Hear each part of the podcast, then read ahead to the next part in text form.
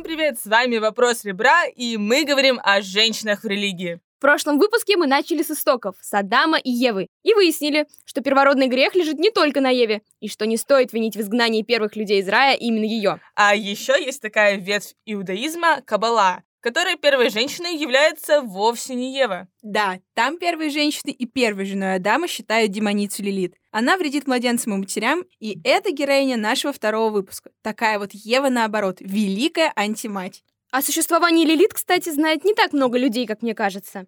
Да, напрашивается ее сравнение с проматерью всех людей, и Ева, очевидно, более известна. А известные, пусть даже религиозные образы, легко и, главное, выгодно эксплуатировать.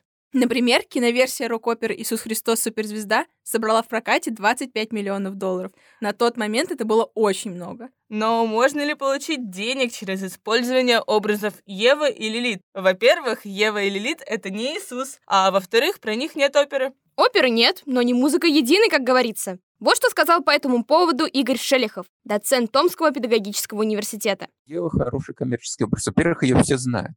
Если вы продаете духи Ева, то все понимают, что духи Ева. А духи Лилит. А Лилит, простите, это кто? Так это первая жена Адама. Так он вторым браком женат. То есть э, Ева широко используется.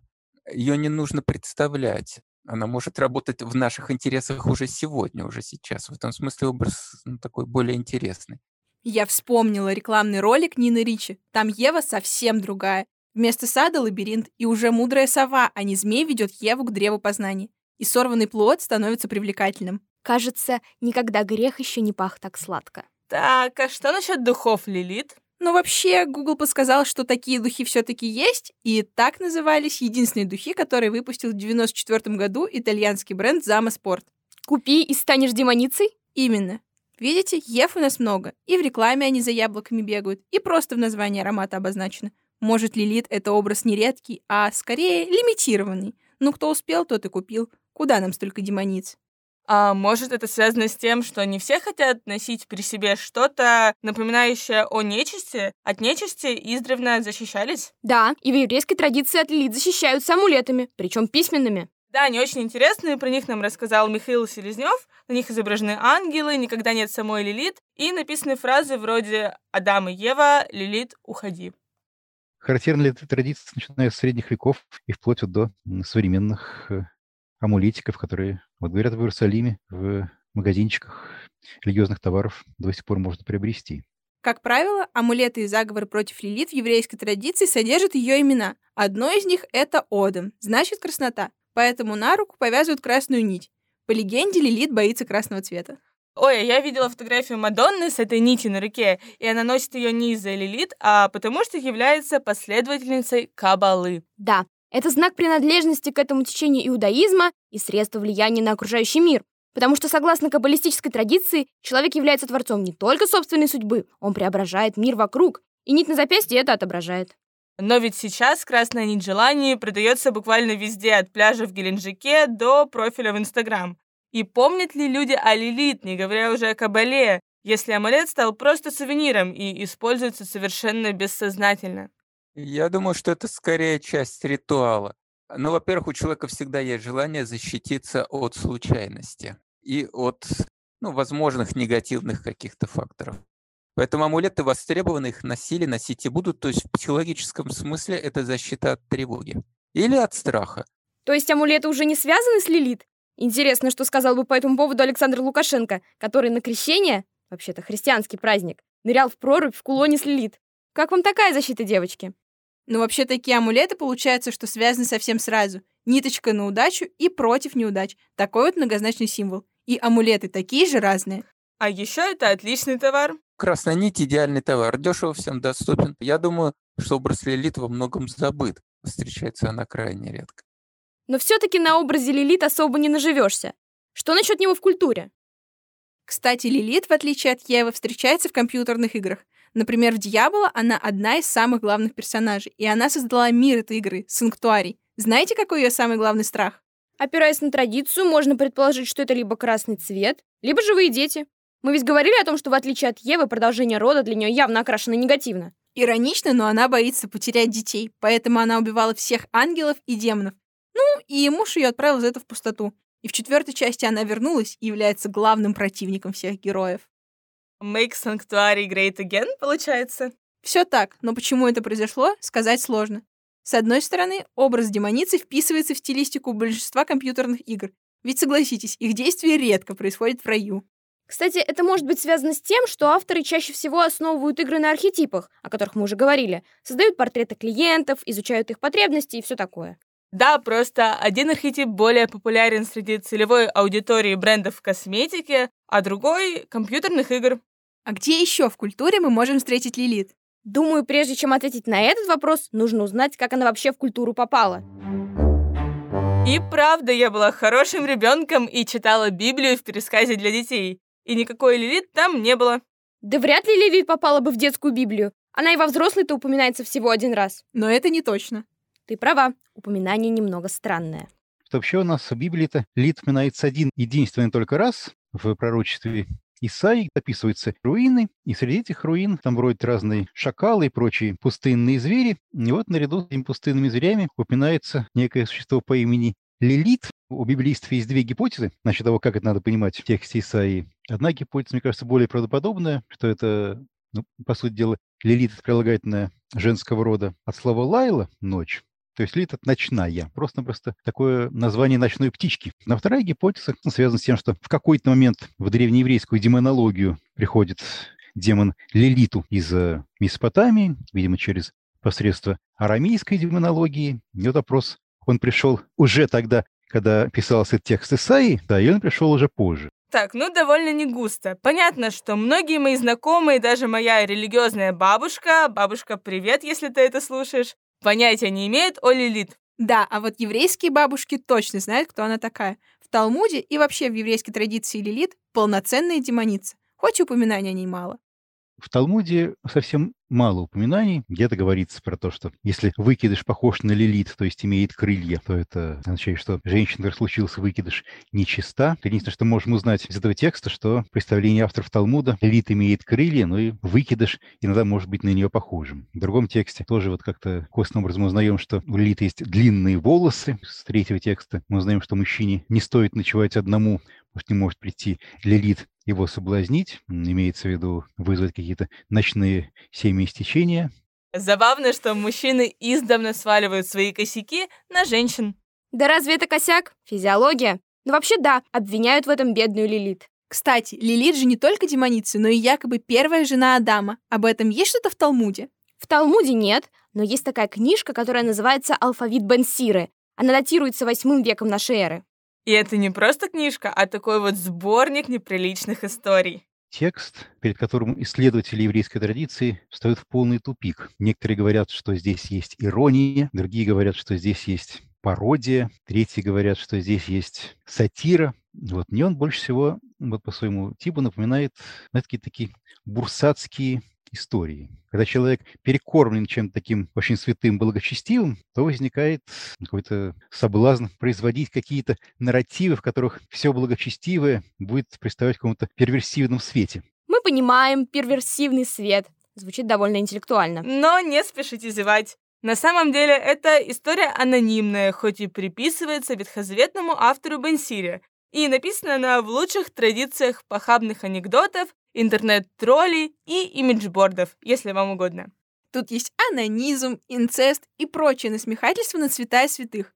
И большая часть истории выстроена по алфавитному принципу. Поэтому книжка и называется «Алфавит» описывается появление этого самого Бен-Сиры на свет, описано следующим образом. Пророк Иеремия занимался анонизмом у себя в ванной. Потом в эту ванну залезла его дочь, семя попало в ее утробу, и она таким образом родила главного героя и повествователя этой книги Бен-Сиру. Дальше рассказывается, как он стал хамить матери, а когда его отдали учиться, он стал хамить учителям. Но вообще за это полагается смертная казнь. Но при этом слух про великую мудрость юноши разнесся так далеко, что мальчика вызвал к себе сам вавилонский царь. Дальше идет еще несколько историй в таком духе, а вот потом появляется Лилит. В какой-то момент царь Навуходоносор хочет, чтобы Бенсир исцелил его сына. Он призывает имена каких-то демонов. Навуходоносор спрашивает, а что это за демоны? И тогда вот Бенсир рассказывает историю о том, что некогда Бог створил Адама из глины и створил Лилит, страшную демоницу из глины. И она, на самом деле, была его первой женой, но они поссорились. А из-за чего они поссорились? Вопрос интересный.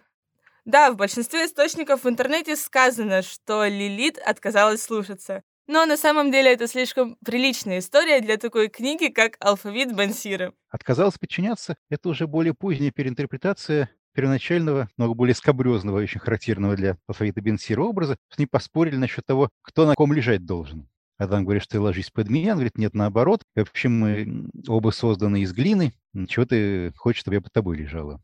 Вот после чего она произносит непроизносимое имя Божье. Это еще одна тоже вставленная в эту историю вещь где-то на грани богохульства. И произнеся это именно от Адама улетает. Бог посылает за ней в погоню трех ангелов, они ее настигают, хотят воссоединить семью, так сказать. Ну, прям социальные работники, а не ангелы. Точно. Но Лилит отказывается.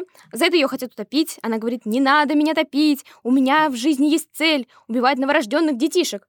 Мальчиков, достигших восьмидневного возраста, и девочек. Над ними власть побольше, до двадцатидневного возраста. В конце концов, они обещают ее не топить, с условием того, что она не будет прикасаться к тем новорожденным, у которых будет амулет с изображением этих трех ангелов и с их именами. И кроме того, в качестве компенсации, поскольку она все-таки каких-то человеческих детей будет убивать, э, у нее каждый день будет умирать по 100 ее собственных детей-демонят. Довольно жесткая штука, если честно. Да, это с какой скоростью надо рожать, чтобы каждый день у тебя умирало 100 детей и еще какое-то количество оставалось. Слушай, ну мы же не знаем природу демонов. Может, они как кошки? Хотя кошки не рожают по 100 котят в день. А Я хочу выдвинуть теорию, что демоны мечут икру или откладывают яйца и выращивают их в инкубаторе. Зачем в аду инкубатор, если там и так тепло? Друзья, это не важно.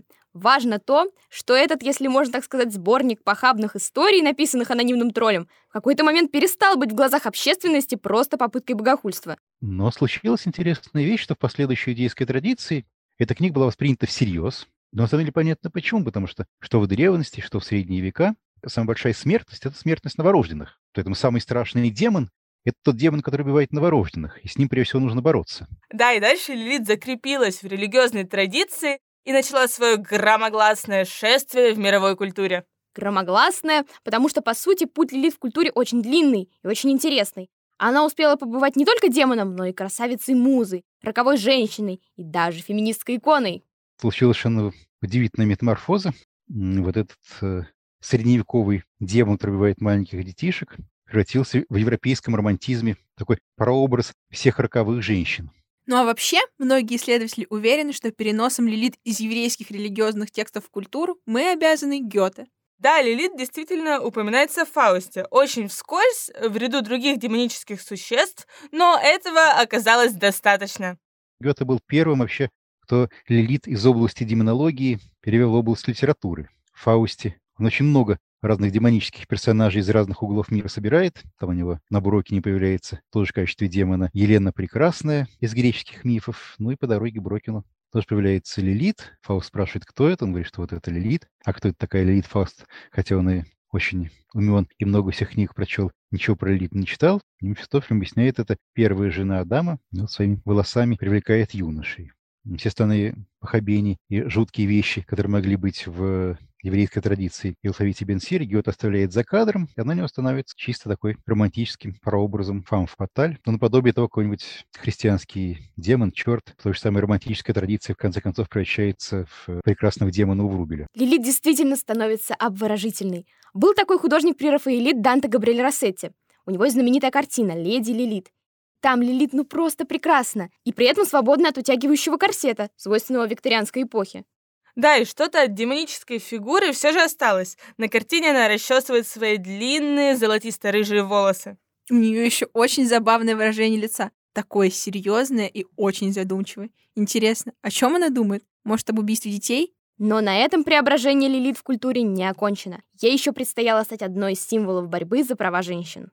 Да, я думаю, что на самом деле единственным источником всех образов Лилит до середины 20 века был Гёте. А потом у нас случилось второе пришествие Лилит, если можно так выразиться. Уже не в качестве такой романтической женщины, а в качестве героини феминизма женщина феминизма и роковая женщина романтиков – это вещи абсолютно противоположные. Роковая женщина романтиков – это именно женщина, видно, мужским взглядом. Она одновременно и притягивает, и губит. Это такое воплощение именно мужских вожделений и страхов. Феминистическая женщина, борющаяся за равноправие, она совершенно в другом мире живет. И, как я понимаю, именно вот в этом контексте феминизм тему уже 60-х годов 20 века прошло второе открытие Лилит. Его совершили именно еврейские феминистки, потому что в середине 20 века большое количество разных средневековых еврейских текстов были переведены на английский язык, стали доступны не только ультраортодоксам, которые изучают старинную еврейскую литературу, стали доступны широким массам, в том числе и тем, кто иврита никого не знает. Вот еврейские феминистки открыли для себя этот образ заново, и вот здесь заново оказался релевантен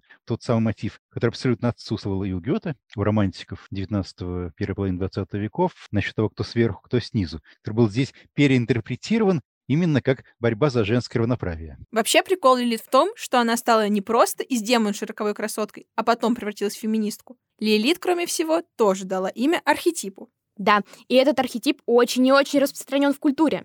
Если брать, подходить к образу Лилит с точки зрения архетипов Юнга, кто такая Лилит? Это темная проекция женственности. Лилит в ее, так сказать, проекции религиозной, она воспринимается всегда как противник, как существо, которое а, входит в суд, да, то есть как бы соперничает или с Адамом, или с самим Богом.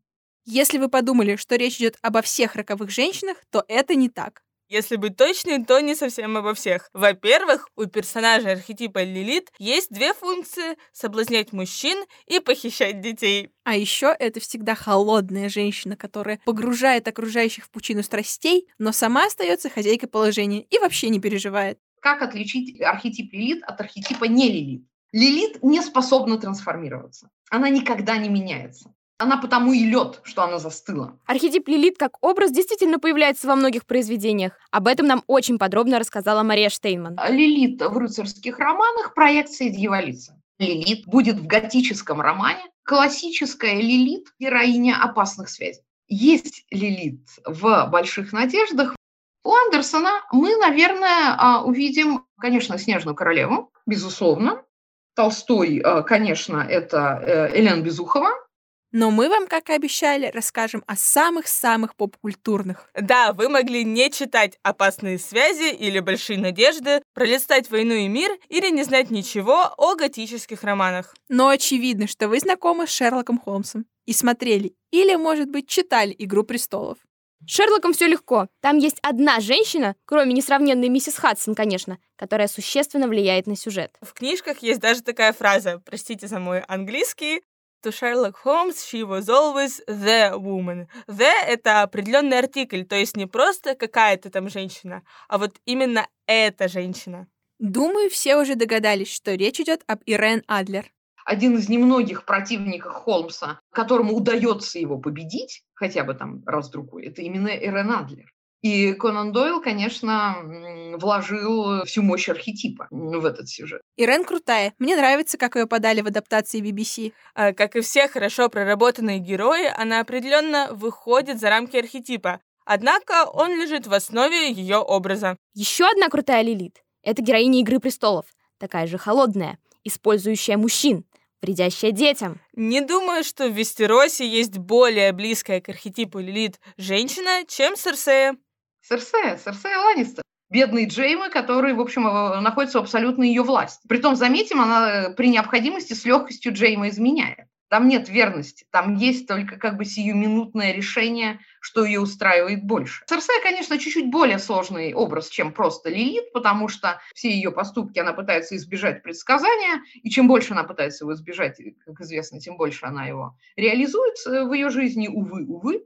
Но, с другой стороны, вот э, те чувства, которые она вызывает в мужчинах, это именно чувство вот вожделения. И поминаем, а что, э, как получилось, похищает ли она детей? Она похищает Сансу Старк. А я-то думала, почему мой старший брат любит Серсею. Вот позвоню ему сейчас и скажу. Андрей, ты любишь не Серсею, а темную проекцию женственности. Она одновременно пугает тебя и привлекает. Типичные семейные разговоры. Твои родители случайно не психологи? Нет. Тогда откуда у них такой знаток архетипов Юнга? Ну, со знатоком ты, конечно, загнула. Отдельно мы хотим сказать спасибо экспертам, у которых мы брали интервью. Про архетипы нам рассказывала журналистка и писательница Мария Штейнман, а про священные тексты — библеист Михаил Селезнев. О психологии мы говорили с преподавателем Томского государственного университета Игорем Шелиховым. Так что ставьте лайки и подписывайтесь на наш подкаст. В студии были Лиза Хереш, Настя Самонина и Ната Синеокая. А вместе с нами в выпуске о Лилит и Еве делала Милана Асов. Она тоже очень клевая. Монтировала выпуск Лиза Бакшаева, а голосом бога сегодня была Арина Дойникова. В следующем выпуске «Вопроса ребра» мы расскажем вам о женской доле в индуизме, традиции сати, белых вдовах и не только.